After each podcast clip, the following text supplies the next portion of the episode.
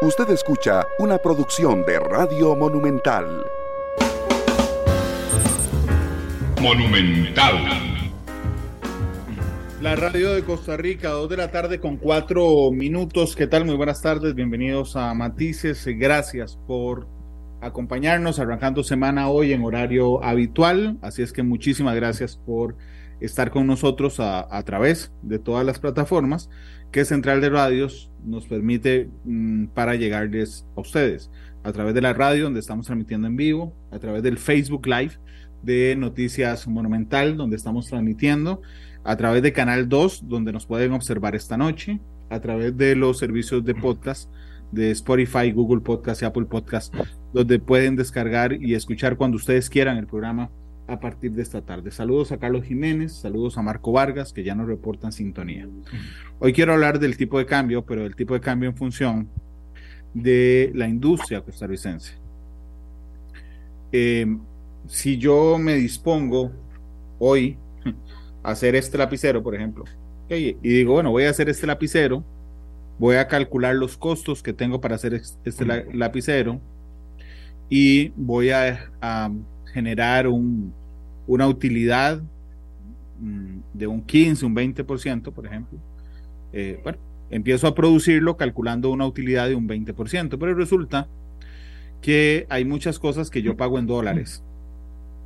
Y entonces, cuando yo mando a producir el lapicero y todo eso y después ya lo vendo, resulta que empiezo a ver que mi utilidad se diluyó y se desapareció mi ganancia. Y entonces puedo preguntarme por qué se desapareció. Y entonces, yo como, como introducción al programa de hoy, quiero decirles que podría ser a través de el tipo de cambio esta imagen que les ya, ya les voy a mostrar una imagen porque estaba intentando hacer un gráfico para hoy y me pareció la escala de Richter de un temblor porque subía y bajaba, subía y bajaba, subía y bajaba, esa es la volatilidad del tipo de cambio. Este me, eh, me di cuenta que, que tenemos un problema grave con el tipo de cambio para entender un poco la, eh, el problema que tienen los industriales en nuestro país. Esta gráfica que están viendo es cuánto ha variado el tipo de cambio en un mes. El 20 de enero, el precio de venta estaba en 569 colones con 49 céntimos. Al 8 de febrero subió hasta 586 colones con 26 céntimos. Y hoy está en 563 colones con 74 céntimos. Es decir, hay una variación de hasta 17 colones del tipo de cambio o una variación del 3%. Es decir, que si yo calculé eh, lo que estaba, el lapicero que estaba produciendo para vender. Eh, el 8 de febrero, por ejemplo, y lo empiezo a vender hoy, tengo que restarle a mi utilidad, aquella del 20% que había calculado, un 3% que me comió el tipo de cambio. Pero si eso no fue hace un mes, si no fue hace un año, entonces resulta que me encuentro esta otra realidad mucho más compleja. El 20 de febrero del 2022, hace un año, el dólar estaba en 642 colones con 80 céntimos. Llegó a su pico más alto el 20 de junio de 2022 en 698 con 44.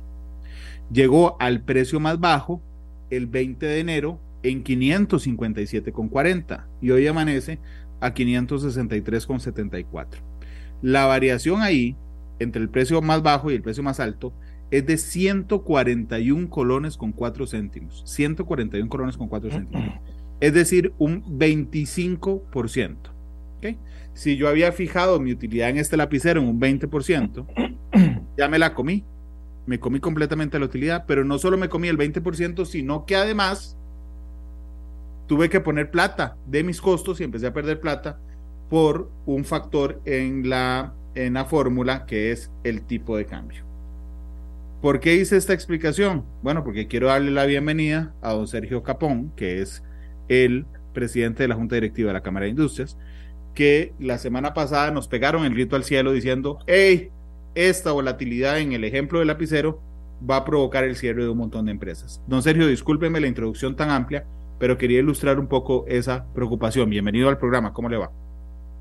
Gracias, don Randall. Muchas gracias por la invitación. Este es un tema de verdad de muchísima, pero muchísima importancia. El tipo de cambio del colón es probablemente el, el, precio más importante de, de, de, la economía nuestra, porque la realidad es que nosotros trabajamos en una moneda débil, el colón es una moneda que se transa solamente en Costa Rica y para hacer cualquier negocio eh, extraterritorial, pues obviamente nadie fuera de Costa Rica recibe colones este, y tenemos que irnos a una moneda fuerte y la moneda fuerte por, por definición para transacciones internacionales es el dólar. Así que efectivamente las variaciones eh, del tipo de cambio y, tener un tipo de cambio en un nivel adecuado y razonable es, es fundamental para la, para la economía y fundamental para la operación y más allá de la operación, de, en algunos casos de la subsistencia de muchas de nuestras empresas. Yo, yo, yo intenté hacer un chiste al inicio, don Sergio, diciendo, bueno, no, ni siquiera es un chiste, quise ser gracioso, porque es cierto, de que yo quería hacer un gráfico por mes del tipo de cambio, lo que me salió fue como una cosa de un temblor, para arriba, para abajo, para arriba, para abajo. Es decir, ni siquiera lo notamos una tendencia. Y en el ejemplo que yo puse, cuando yo me siento a, hacer este lapicero para ver si lo vendo y si me gano algo entonces como, como forma de vida, resulta que esa variable de cómo estará el tipo de cambio asociada a los costos de hacer el lapicero o incluso a la venta del lapicero, si lo quiero exportar, realmente tengo que ponerle un enorme signo interrogatorio. No, ni siquiera puedo pasarle cerca para, para hacer una aproximación y definir cuáles serán mis inversiones. Si yo invierto mi plata en hacer los lapiceros para venderlos, don Sergio. Sí, aquí, aquí el tema, vamos a ver, el tema es que nosotros venimos de un, de un, panorama en donde hemos tenido, digamos, un tipo de cambio relativamente bajo. Eh, durante el 2021 el tipo de cambio empezó a subir y mm, ahí nos acordamos más o menos eh, durante, el 21, durante el 2021 alcanzó un nivel de unos 600 eh, colones por dólar. Eh, y, perdón, en el 2020. Y en el 2021 arrancamos básicamente alrededor de un rango de unos 640 colones por dólar. Empezó el tipo de cambio a subir y en ese primer semestre del 2022 llegamos a, al casi casi alcanzar los 700 colones por dólar en un proceso de evaluación muy acelerado que tuvimos entre, bastante acelerado, digamos, en esas 26 semanas entre, entre enero y, junio. Eh, y cuando llegamos a, ese nivel de casi 700 colones por dólar, empezamos a oír eh, mucha preocupación eh, de, de, diversos sectores en la economía, sobre todo de un sector grande que son los, la gran cantidad de costarricenses que ganan en colones pero están endeudados en dólares, ¿verdad? Entonces cuando el dólar se devalúa eh, como llegó a, a, mediados de año, pues les generó un, un problema. Eh, y ahí pues el Banco Central entró con una, un, una, una directriz, un pronunciamiento que emitió en junio estableciendo las medidas cambiarias que iba a tomar entre ellas, tomó un préstamo con el Fondo Latinoamericano de lo que se conoce como la FLAR de 1.100 millones de dólares em, y entró en un programa que efectivamente durante las siguientes semanas, eh, con esas señales, el tipo de cambio se redujo y regresó más o menos a agosto, o sea, como en nueve semanas, regresó al tipo de cambio que estábamos en a inicios de año eh, el problema es que ese, esa tendencia y, probablemente con ese mensaje que, que mandó el Banco Central, eh, unido a otras cosas que ahora me voy a referir, eh, del tipo de cambio continúa en un proceso de, de, apreciación sumamente violento, porque esa apreciación que nosotros vimos en, nueve semanas de 40 colones, eso es este, un, un, un cambio este, extremadamente violento. Y, continúa en ese mismo ritmo hasta llegar eh, a diciembre a niveles de 560 colones y efectivamente, como usted bien lo indicaba, eso nos pone, eh, digamos, del pico que, que teníamos de como un, más de un 20% por debajo de donde, de donde, de donde iniciamos, ¿verdad?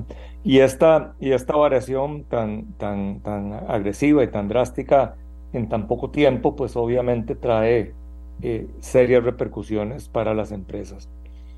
Eh, yo, yo, quisiera, Randall, eh, hacer un, un, comentario aquí, y ya que usted empezó con ese ejemplo, referirme al, a, a, este impacto que, porque en este, en este tema, el tipo cambio, hay, como uno puede decir, hay perdedores y hay ganadores, ¿verdad? En, y, en, y en el corto plazo eh, hay, hay ganadores, y, pero quiero, quiero ser muy claro, en el corto plazo.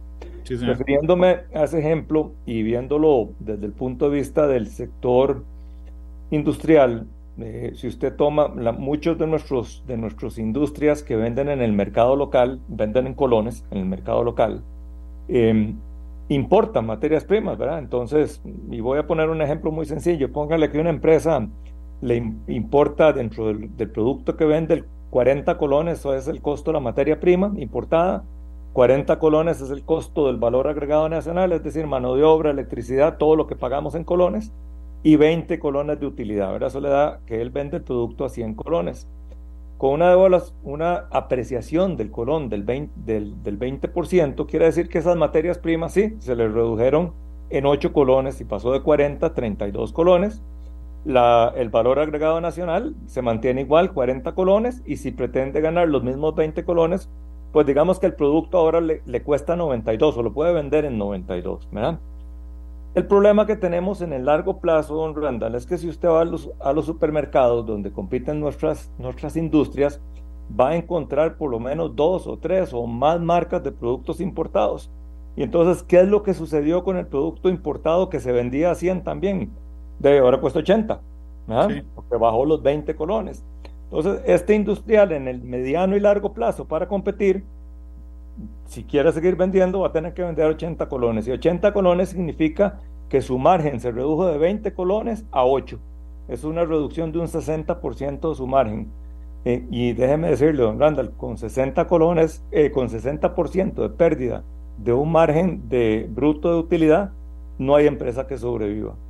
Y entonces aquí regreso al tema de los deudores en dólares, que si bien es cierto y, y estamos conscientes del tema de, de, de, esto, pero nosotros lo que nos preocupa, y ese ha sido el, el, el, tema fundamental que estamos diciendo, es que a la hora de perder esta competitividad de las empresas, lo que vamos a perder es empleos. ¿no? Entonces, mi pregunta es, ¿De qué nos sirve que mi cuota del préstamo baje un 20% porque la moneda se revaluó? Si después no tengo empleo, entonces simple y sencillamente, que es un 20% menos, no puedo pagar. Porque lo que, lo que nosotros deslumbramos de continuar esta situación en el camino que vamos es pérdidas de empleos de manera significativa. Y si hay algo que no necesita este país es perder más empleos porque ya de por sí tenemos un desempleo muy alto. Don Sergio, permítame saludar a don José Vidal eh, en Curriabad, a Leo Parra, que nos está reportando en sintonía, a Luis Eduardo López en Parrita, que dice que está muy caliente, a Cinia López, a Humberto Zúñiga, que nos escucha en New Jersey, eh, a Harold Valverde, que dice que es muy buen tema el de hoy, a Manuel Morales, eh, que dice, hoy estará sesgado en matices porque don Sergio va a hacer el análisis en pro del sector industrial y no de la población bueno, curiosamente este último punto lo ha hablado desde la población en general. Eh, Carlos Muñoz, que nos reporta sintonía desde Washington, eh, Adolfo Lizano, eh, a Ricardo Moreno, a Gustavo Vargas, a Carlos Granados, a Ricky, gracias, a Sergio Tencio, a Lester en Punta Arenas, gracias a todos. Manuel hace una manifestación en Facebook que hacen muchos cuando hablamos de este tema. Y siempre es decir, claro, cuando el dólar cae, como ahora, pegan el grito al cielo los industriales. Pero cuando estaba arriba, calladito, calladito. Eso, eso, es lo que dice mucha gente, don Sergio. Eh, y, y, y, sé que en lo que me acaba de decir intentó pasarle, mm, digamos, aclarar algunas cosas respecto a los efectos en el mediano plazo de ese tema. Pero quisiera que se refiera a eso, porque la gente realmente tiene, alguna gente tiene esa lectura, de decir que solo se quejan cuando el colón se aprecia y les genera este, este problema, pero no cuando ustedes se benefician de esos cambios violentos en el tipo de cambio, no sé. Sí, vamos a ver, don Randall. Eh, nuevamente, nuestra, nuestra preocupación es competitividad país, cómo, cómo somos competitivos. Y Costa Rica ya hoy por hoy es un país sumamente caro para competir, para producir. Aquí somos, somos caros, Randall, es una, es una realidad. Eh, somos por mucho, pero por mucho, el país que tiene los, los salarios mínimos más altos de todo el, continente eh, o toda Latinoamérica, para ponerlo en este, en este parámetro. Eh, efectivamente, hemos sufrido temas de costos importantísimos en energía eléctrica, eh, los, los bueno, ni se diga otros temas de tramitología, etcétera, que, que, afectan al país. Pero este es un país caro, es caro de producir. Y parte de lo que lo hace caro también es un tema de política eh, cambiaria, que, ¿verdad? porque al final la, la, la, el término de intercambio de la política cambiaria es, este, es, es, es, lo, que, lo que nos compara contra las, las economías de otros, de otros países. Eh, al, a nosotros nos, nos, interesa que las empresas puedan tener un ambiente de, de, competitivo, que puedan trabajar, que puedan generar empleo y esa generación de empleo nos dé posibilidad de, generar ganancias, de pagar nuestros impuestos, de, dar trabajo y que efectivamente vivamos en un país que sea próspero y podamos este, vivir en paz como hemos vivido en este país con los niveles de desempleo que hemos mantenido en el país y especialmente, don Randall, los niveles de desempleo, mm, cuando los vemos en, en, términos promedio, ¿verdad? Del 11 y pico por ciento que andamos hoy en día, eh, uno dice, bueno, estamos mal, pero bueno, ahí estamos. No, no, es que el problema es cuáles son los niveles de desempleo que tenemos fuera del gran área metropolitana. Y, y, y, entonces cuando uno empieza a ver esta, esta situación eh, de criminalidad y todo esto, muchos radican el tema. Entonces, ¿cómo, cómo ser competitivos? Y perdón que me salí un poquito del tema, eh, porque, porque aquí no es, no es un tema de que si las empresas van a tener un tipo de cambio y van a ser clavos de oro de un día para otro. No, es que necesitamos un tipo de cambio competitivo precisamente que nos permita competir, que permita atraer inversión, que permita exportar más, que permita continuar eh, abriendo operaciones en el régimen definitivo.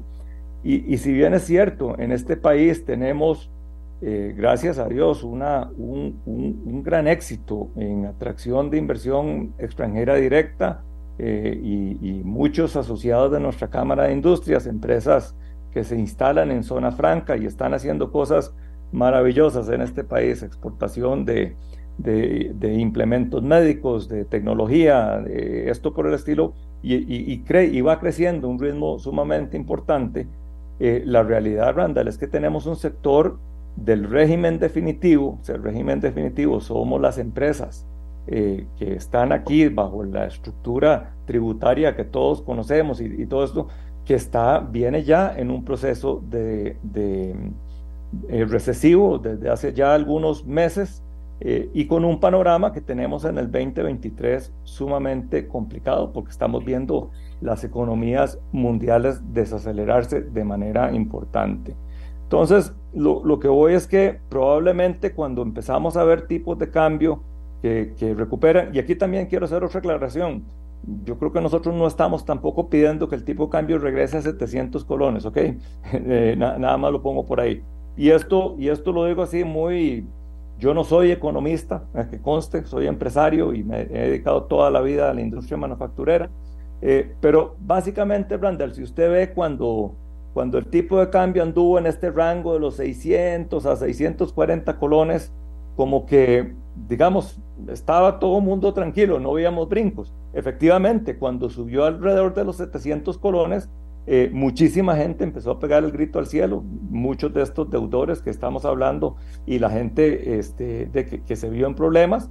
Eh, e igualmente, ahora que estamos con niveles de, de, 560, 555 colones, como llegamos hace unas semanas, pues de, nosotros estamos pegando el grito al cielo. Entonces, hay que buscar un, nivel adecuado que, brinde, que brinde al país la posibilidad de competir. Yo, yo lo que le digo, Randall, es que con este tipo de cambio, este, eh, y con solo el, aumento que tuvimos ahora en enero de los salarios mínimos, 6.7%, y usted le suma el promedio del tipo cambio del año pasado, en enero nuestro costo de mano de obra subió un 26%, Randall. En enero nuestro costo de electricidad, precisamente porque la CVC, eh, se, que fue muy favorable en diciembre, se revirtió en enero. En enero entonces subió la tarifa eléctrica un 7%. Estamos pagando un 27-28% más de electricidad. Eso no es sostenible. Y si eso no es sostenible, eh, de, las empresas se, se, van a quedar fuera.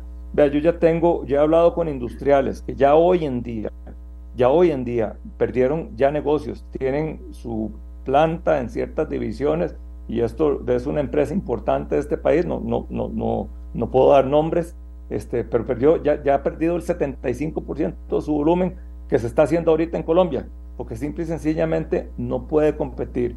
Y, y este empresario me dice, de no sé qué vamos a hacer con ese 75% de personal que me está sobrando hoy en día en las áreas este, que están paradas, ¿verdad?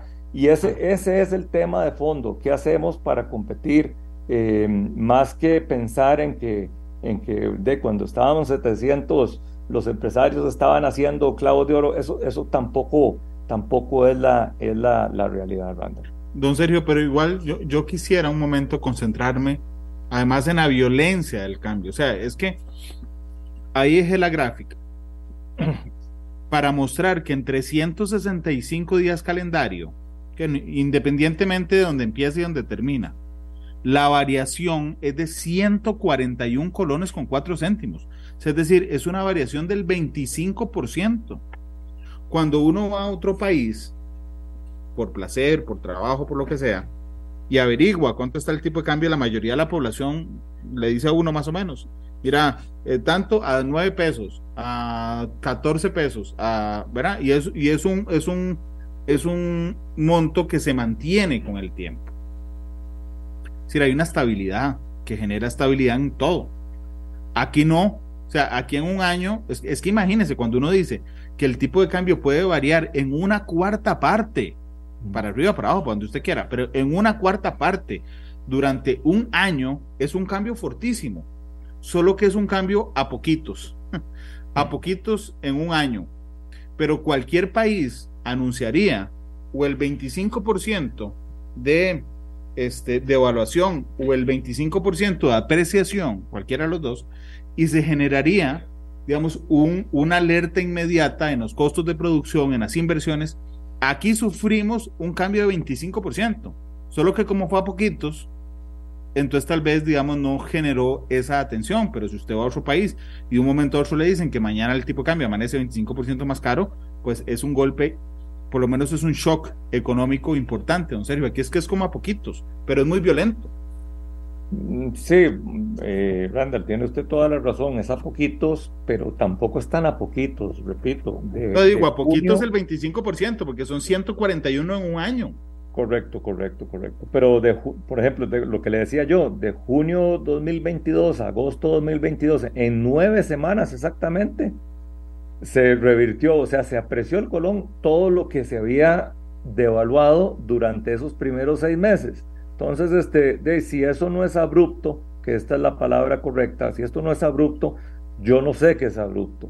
Y, no, y parte del, del, del grito al cielo que pegamos nosotros es que el Banco Central no debería permitir estos movimientos tan abruptos. Este, eh, ¿Y por qué no lo está, por qué lo está permitiendo o por qué, digamos, no ha tomado las medidas?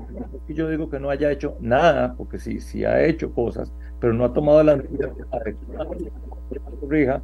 Eh, de yo no lo sé. Uno puede ser medio mal pensado, no, mal pensado, pero uno puede pensar que ahí hay un interés de eh, efectivamente reducir la inflación, que es, que es el principal mandato que tiene el Banco Central. Y de ahí, un tipo de cambio bajo reduce y ayuda a reducir la inflación muy rápidamente. Lo que pasa es que la gente, Randall, ¿qué come? La gente come con salario o come con inflación baja. que es lo mismo que yo le decía con el tema de las deudas en dólares. La gente paga menos por un tipo de cambio más bajo en sus deudas o no paga del todo si se queda sin empleo. Y ese es, el, ese es el tema principal. Y no lo estoy diciendo para asustar a la gente por querer asustarla y porque digan pobrecitos los empresarios, sino lo digo porque es una realidad. El empresario va a tomar las medidas que tenga que tomar para darles sostenibilidad a su negocio en el mediano y largo plazo. Y si eso implica tomar la dolorosa medida de tener que, lo que dicen, recoger las alas y, tener que replantear el, el, tamaño y la dimensión de la empresa, porque simple y sencillamente los mercados no existen ya, pues esa es la realidad. Y, y, yo quiero agregar otra cosa más del comentario que decía el señor sobre que los empresarios no pegaban el grito al cielo cuando, cuando estaban en una posición favorable. Es que, Randall, en el mundo competitivo nunca hay una posición realmente favorable. Cuando usted tiene condiciones adecuadas, cuando el mercado efectivamente le permite ser más competitivo, porque estamos con un tipo de cambio mayor y eso significa que podemos salir a competir, por ejemplo, como le decía ahora, con una mejor tarifa eléctrica, pues entonces vamos y, podemos ofertar y tomar negocios que de otra manera no se hubieran podido hacer. Pero ¿qué es lo que sucede? Seis meses después esto se revierte, pues esos negocios ya no son rentables. Entonces, no es que, no es que, no es que uno está ahí simplemente eh, contando ganancias, sino que el empresario por definición, con unas mejores condiciones, va a hacer crecer su negocio, va a buscar expandir su negocio, va a buscar dar mejores precios y esos mejores precios de, para ganar más negocios. Ese es el, ese es el, objetivo. Este, y, no podemos estar en esta situación en donde regresamos básicamente al tipo de cambio que teníamos en el 2017 con costos este, de, extremadamente más altos hoy en día. Eh, hay, otro tema además en esto. Bueno, perdón, antes de entrar al otro tema, del otro tema, Randy Salas dice en Facebook, el asunto del tipo de cambio del dólar es un fenómeno que pasa en todo el mundo por las políticas monetarias de Estados Unidos. Mejorar la competitividad a punto de tipo de cambio no es sostenible, más bien el problema va por otros lados. Y eso es lo que no quieren ver los gobiernos de, de turno y algunos empresarios. Eh, no, eh, perdón, y tiene razón el señor. Efectivamente, el tipo de cambio no es para mejorar la competitividad. También es un, es un error pensar que no va a mejorar la competitividad en el tipo de cambio. Pero el problema es un tema de, de, de, plazos y de costos en general, Randall. Vamos, a, las empresas, las empresas no quiebran porque tengan un balance eh, financiero, lo que sea. Las empresas quiebran por liquidez.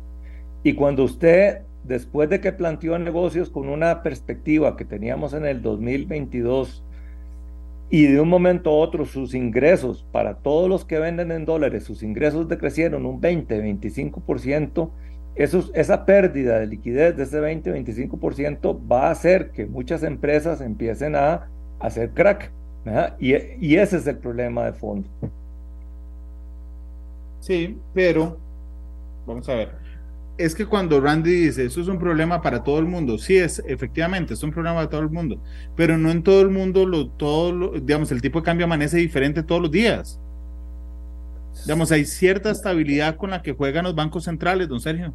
Bueno, en general, cuando usted revisa las divisas, si, hay movimientos, las divisas tienen movimientos y cada país tiene diferentes eh, niveles de movimiento y pasan por diferentes momentos en tiempo.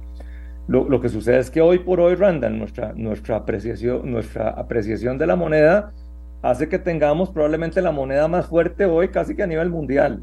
Este, y más bien lo que hemos visto a nivel eh, latinoamericano, eh, por una u otra razón, ha sido una depreciación de las monedas, lo cual quiere decir que no solamente este, nosotros nos estamos volviendo más caros, sino muchos de nuestros grandes competidores específicamente Colombia. Colombia lleva una devaluación este, en este periodo como de un 20%. Entonces, resulta que entre producir aquí en Costa Rica o producir en Colombia, la diferencia de un año para otro se nos fue casi un 40% de spread.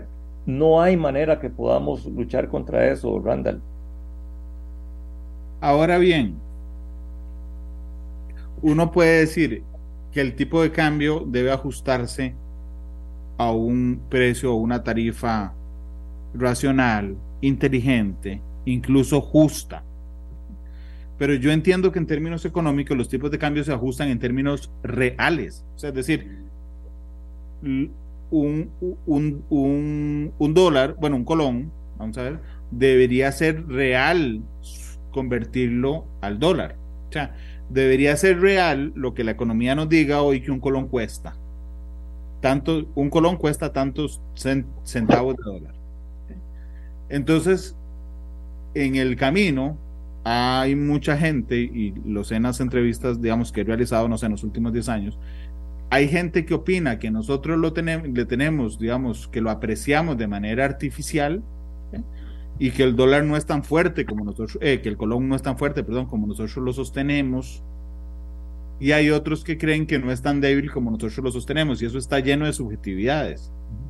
Lo cierto es que el tipo de cambio debería reflejar un costo real del, colón. ¿Ustedes qué creen con eso? Porque hoy un dólar cuesta 600 eh, hoy, hoy, un, hoy un, dólar cuesta 563 colones con 74 céntimos. ¿Eso realmente es lo que vale? ¿O es que estamos inflando el colón? ¿Ah? Hoy bajó un poquito más en Monex. Está como sí, en, en, Monex, el corte, yo estoy viendo el corte aquí, lo tengo abierto el de Monex. Está en, en el promedio ponderado está en 560,95. correcto. Eso es lo que cuesta un dólar. Eh, eh, realmente cuando uno ve los costos relativos de una empresa que compite en el mercado internacional y que se compara contra empresas, que eso es parte de lo que hemos hecho en la Cámara. En la Cámara podemos ver a empresas que producen aquí en Costa Rica y empresas hermanas o similares que producen en otros países eh, y los costos de los otros países cuando se dolarizan eh, son, son mucho menores a los nuestros. Eso quiere decir, eso nos da una indicación que el dólar está extremadamente apreciado. Ahora, Randall, esa, esa pregunta que usted hace es una pregunta que no es para mí, porque efectivamente, como le dice, yo no soy economista, pero también lo que, lo que sí hemos notado en estas discusiones es que un poco nos pasa, y aquí, y aquí probablemente terminando aquí, algunos economistas me van a llamar y me van a, no, no, me van a tratar tan bien, pero es que también uno siente que cuando, cuando hay dos o tres economistas, también hay dos o tres opiniones. Entonces, este, lo que uno sí puede ver con esto, Randall, es que eh, nosotros, la manera en que se trata de definir el valor de la moneda es en un mercado, ¿verdad? En un mercado donde, donde usted compra, vende eh, y ese precio se va definiendo por mercado. ¿Y por qué? Porque cada, cada comprador y cada vendedor tiene una motivación diferente para tratar de vender o comprar más barato o más caro. El problema de Costa Rica, don Randall, es que nosotros tenemos un mercado demasiado pequeño, demasiado pequeño. Este, y, y ese mercado, al ser tan pequeño, es un mercado que puede ser manipulado, este, o puede eh, simplemente de un momento a otro que suceda algo que le llaman que ya no hay mercado. Y eso es lo que hemos visto pasar en los últimos meses. En los últimos meses, si usted se mete a Monex, usted se da cuenta que solo hay vendedores, no hay compradores. Entonces quiere decir que ya no hay mercado, porque si solo hay, solo hay gente vendiendo y no hay nadie comprando, este, ahí no hay mercado.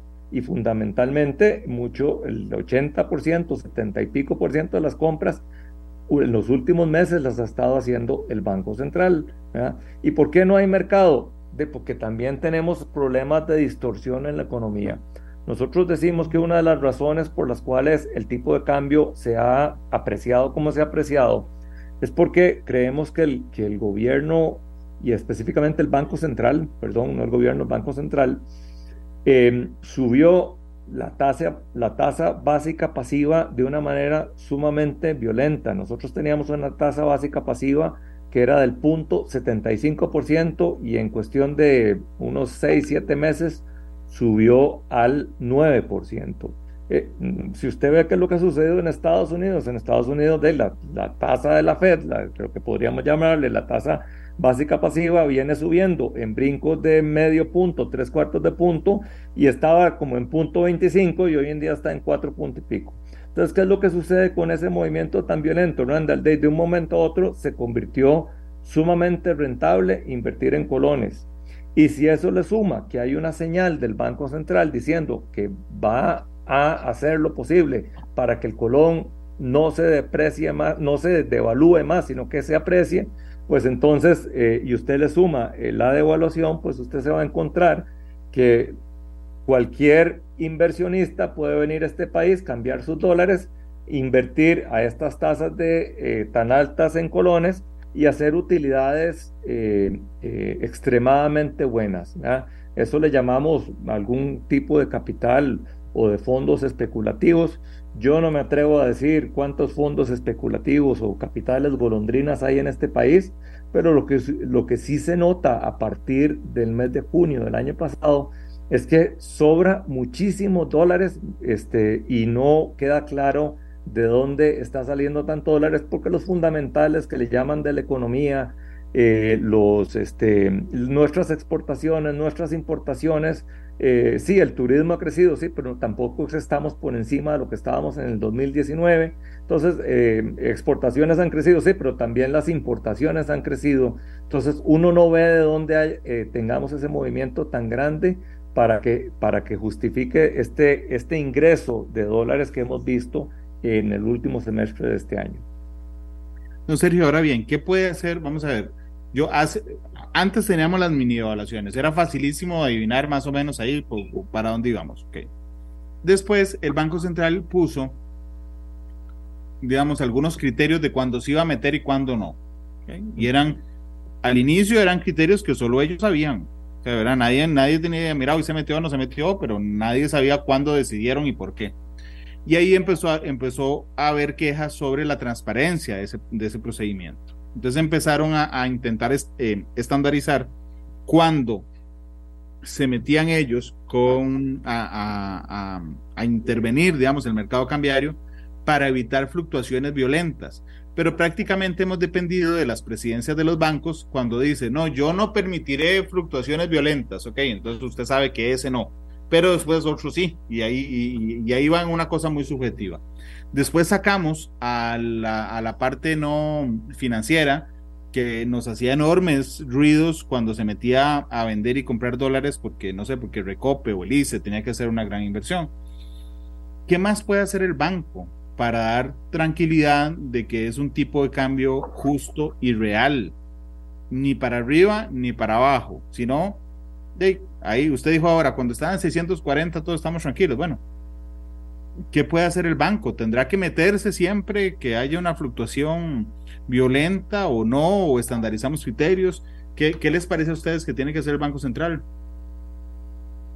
Mire, o sea, la labor del Banco Central, Randall, no es fácil, que, conste, y esto no es este, eh, no es como que eh, va a, imprimir, a estripar un botón y la, y la cosa se va a suceder. Esto, estamos, estamos claros de eso. Pero nuevamente, Randall, usted, usted lo dijo ahora, eh, bien dicho. En junio del año pasado, cuando el tipo de cambio llegó a rozar los 700 colones por dólar en un proceso de devaluación bastante rápido de seis meses en que subió como 40 y pico colones, eh, del Banco Central efectivamente tomó medidas, tomó medidas, salió con una posición en donde dijo claramente que básicamente iba a tomar medidas para controlar la devaluación acelerada del colón. Eh, fue y tomó un préstamo de 1.100 millones, préstamo que hoy en día no sabemos para qué lo tiene, Randall, si, si lo que le sobran son dólares, ¿para qué tiene un préstamo que además paga un 5%? Es un préstamo carísimo. Este, nos dicen que ese préstamo tiene un costo de, de que si se devuelve a, antes tiene un costo eh, de, de, prepago, pero nadie sabe cuál es ese costo de prepago porque eso no, no, no, lo, no nos lo ha dicho el Banco Central, pero estamos seguros que sea lo que sea, es mejor pagarlo que, que, seguir pagando esos este, 50 millones de dólares al año que está pagando el Banco Central de Intereses por tener 1.100 dólares de, préstamos de la FLAR de, de reservas sentados ahí. ¿Qué debería hacer el Banco Central también? Empezar a recuperar las reservas que, perdió en el 2021. En el 2021, cuando usted ve la posición neta del Banco Central de ahora versus el 2021, ah, tiene 1.300 millones menos en reservas. Bueno, que salga a reponer esas reservas de una manera un poco más agresivas, como igualmente vendió cantidad de reservas este, a principios de año.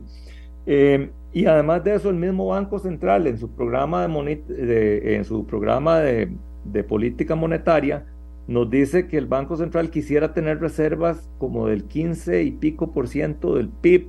Eso, eso significa que el Banco Central, para cumplir lo que ellos mismos quisieran tener, debería salir a comprar como 3 mil y pico millones de dólares más. Entonces, este, ahí, ahí vemos que, que que este, este, pronunciación, este pronunciamiento, lo que, le llama, lo que se le llama una, la persuasión moral que puede dar el Banco Central respecto de la dirección que quiere llevar la moneda, eh, es algo que no estamos viendo pasar, que sí vimos pasar cuando la moneda se devaluó, pero hoy en día que estamos ya en los niveles que estamos, ni siquiera lo hemos visto pasar todavía hoy en día.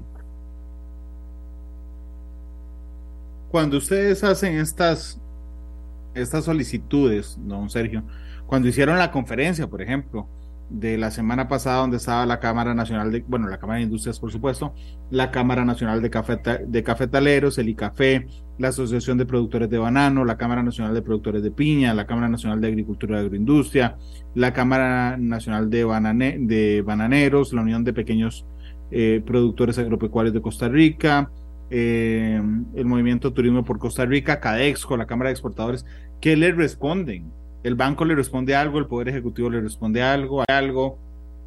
¿Cuál es la, la retroalimentación?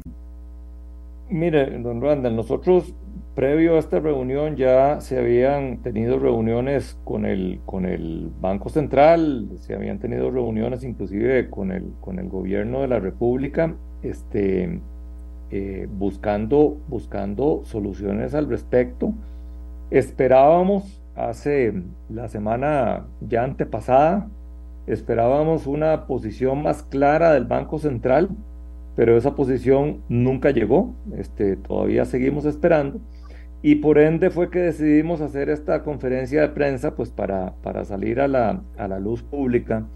Eh, más que salir, Randall, a, a dar eh, una discusión sobre que si, mm, repito, los temas económicos que traté de meterme ahora, que si devolvemos el préstamo de la FLAR, que si suben la tasa de política monetaria, que este del otro, si la bajan, perdón, eh, más bien lo que le queremos hacer ver al Banco Central y al gobierno es que estamos en una situación ya ahora sí verdaderamente crítica.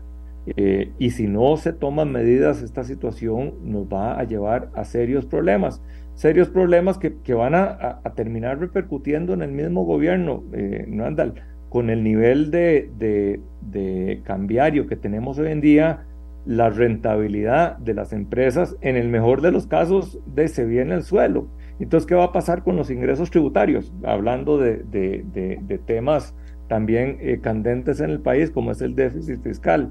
Entonces, esta, esta, esto, esto es una llamada de atención pues, para hacer entender al gobierno o tratar de hacer entender, en este caso al Banco Central, que, que, estamos necesitados de que el banco tome medidas para revertir esta situación, porque si no revertimos esta situación, el, el daño que le vamos a hacer al sector productivo en el corto plazo, en algunos casos, y en el largo plazo, en otros casos, es sumamente serio.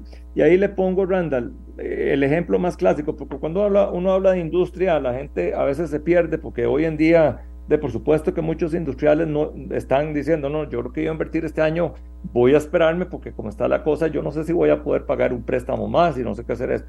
Pero un ejemplo clarísimo fue el que nos dio este, don Guido Vargas con UPA Nacional respecto a los cafetaleros, y nos dijo, esto es muy sencillo Vean, con el tipo de cambio como está, cuando venga la liquidación final, a la gente le va a venir 20, 30 mil pesos menos por, por fanega. ¿Eso qué significa? Significa que no van a poder abonar. Lo, lo, que estoy diciendo en las industrias significa que no vamos a poder invertir. ¿Y qué es lo que pasa cuando usted no abona este año, Randall? El próximo año produce menos.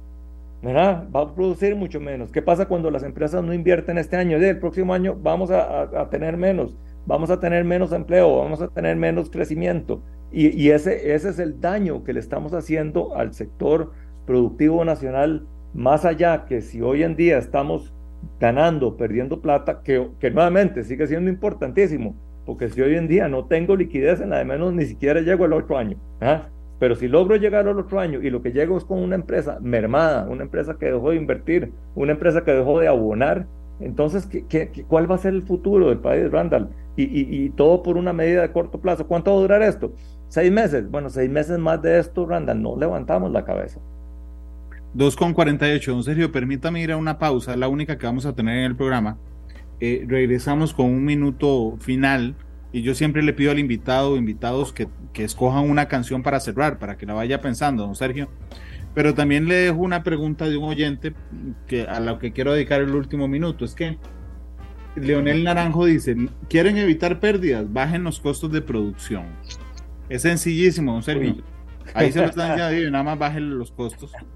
Ok. 2.49, permítame ir a la pausa. Le responde a Leonel y a mí al volver de, de la pausa comercial. Ya volvemos.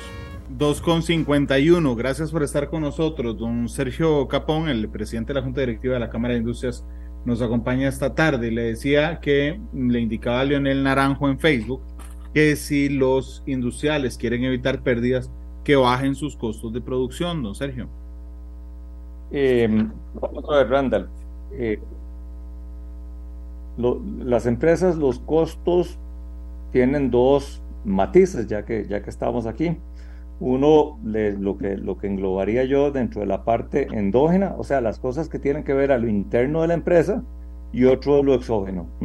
Entonces, ¿qué es lo endógeno? De todo lo, todo lo que representa la productividad de la empresa, o sea, cómo somos más productivos, cómo innovamos en los, en los productos o procesos eh, productivos, cómo somos lo más eficientes posibles, que no se generen desperdicios. Eso es la parte, la parte interna. Y yo creo que una empresa pues, que ha estado en el mercado, eh, que, buscamos ser eh, tener certificaciones de gestión de calidad, de, producto, etcétera, pues estamos haciendo todo lo, lo posible siempre por, por ser lo más competitivos. Y ahí viene los temas de inversión, ¿verdad? Temas de, automatización de procesos, este, etcétera.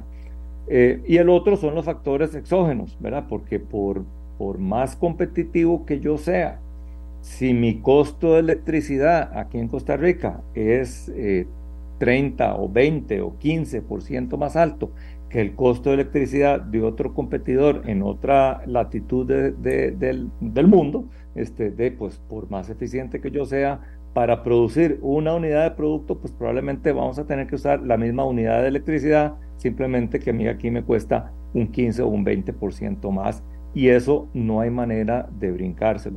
Lo mismo pasa de con los otros con los otros costos que tenemos en general, entre ellos, por ejemplo, el tema de las cargas sociales. Eh, Randall, no, no, no voy a salirme del tema, pero efectivamente, si usted vio el, el la, la, publicación o el, estudio de la OCDE eh, eh, muy recientemente presentado, de Costa Rica es de los países de la OCDE que tiene las cargas sociales más altas. ¿Por qué? Porque tenemos un, eh, cargado sobre el salario una gran cantidad de costos de que no nos permiten también ser competitivos, ¿verdad? Entonces, este, este es un tema, este es un señor. Uno es competitivo para qué? Precisamente para competir ¿verdad? Porque todo el mundo está compitiendo en el mundo. Entonces, cuando yo salgo a vender mis productos, y póngale que los voy a ir a vender a, Guatemala, para no irme muy largo, pues de, efectivamente yo trato de llegar, llegar, con el mejor costo posible para poder ganar mercado, porque el guatemalteco, de, si yo le vendo al mismo precio que le venden los guatemaltecos allá, no me va a comprar. Entonces, al final, eh, entre más competitivo sea usted, también más agresivo va a ser en, el tipo de, precio que pone en el mercado y por ende de siempre va producción. Lo que me preocupa es que mi salario y el salario de la mayoría de la gente de este país es un costo de producción. es decir, que cuando usted dice cortemos costos de producción, estamos hablando de mi salario y del salario de las personas que trabajamos para alguna empresa y que en frío nos convertimos en un costo de producción. Nuestro salario es un costo de producción de cada una de las, de las empresas. Eh, don Sergio, muchas gracias por haberme acompañado. Ha estado muy interesante el programa de hoy. Muchas gracias. A usted las gracias, Randall. Espero haber aportado un poquito y de hacerle ver al, público en general eh, que esto no es un tema de, de, que los empresarios ganen mucho más o esto. No, este es un tema de competitividad de país y de, que, y de tener un país que sea genere empleo y que efectivamente nos permita vivir en una sociedad como la que aspiramos a vivir en Costa Rica, con paz y tranquilidad eh, en, en, en, nuestro, en nuestro pueblo. ¿Con qué canción quisiera irse, don Sergio? Vean, Randall, cuando me dijo inicialmente pensé en decirle con esta situación tan crítica que vemos, eh, chao cariño, chao, porque si esto sigue así es lo que vamos a decir muchos industriales. Pero para terminar más positivo, eh, tal vez esta Journey, Don't Stop Believing, porque nosotros como empresarios no podemos dejar de creer que las cosas van. Ok, es Journey, Don't Stop Believing. Es una extraordinaria canción, realmente eh, cada vez que suena nos, llena, nos, llenamos todos de positivismo y bueno, que esta sea también la ocasión para pensar en general, para todos, en una Costa Rica mejor. Son las 2.56 de la tarde, mañana tendremos matices también en vivo a esta hora, así es que bueno, Journey despide matices. Eh, gracias, don Sergio, feliz día. Gracias a usted, Randall, feliz día, Hasta luego. Este programa fue una producción de Radio Monumental.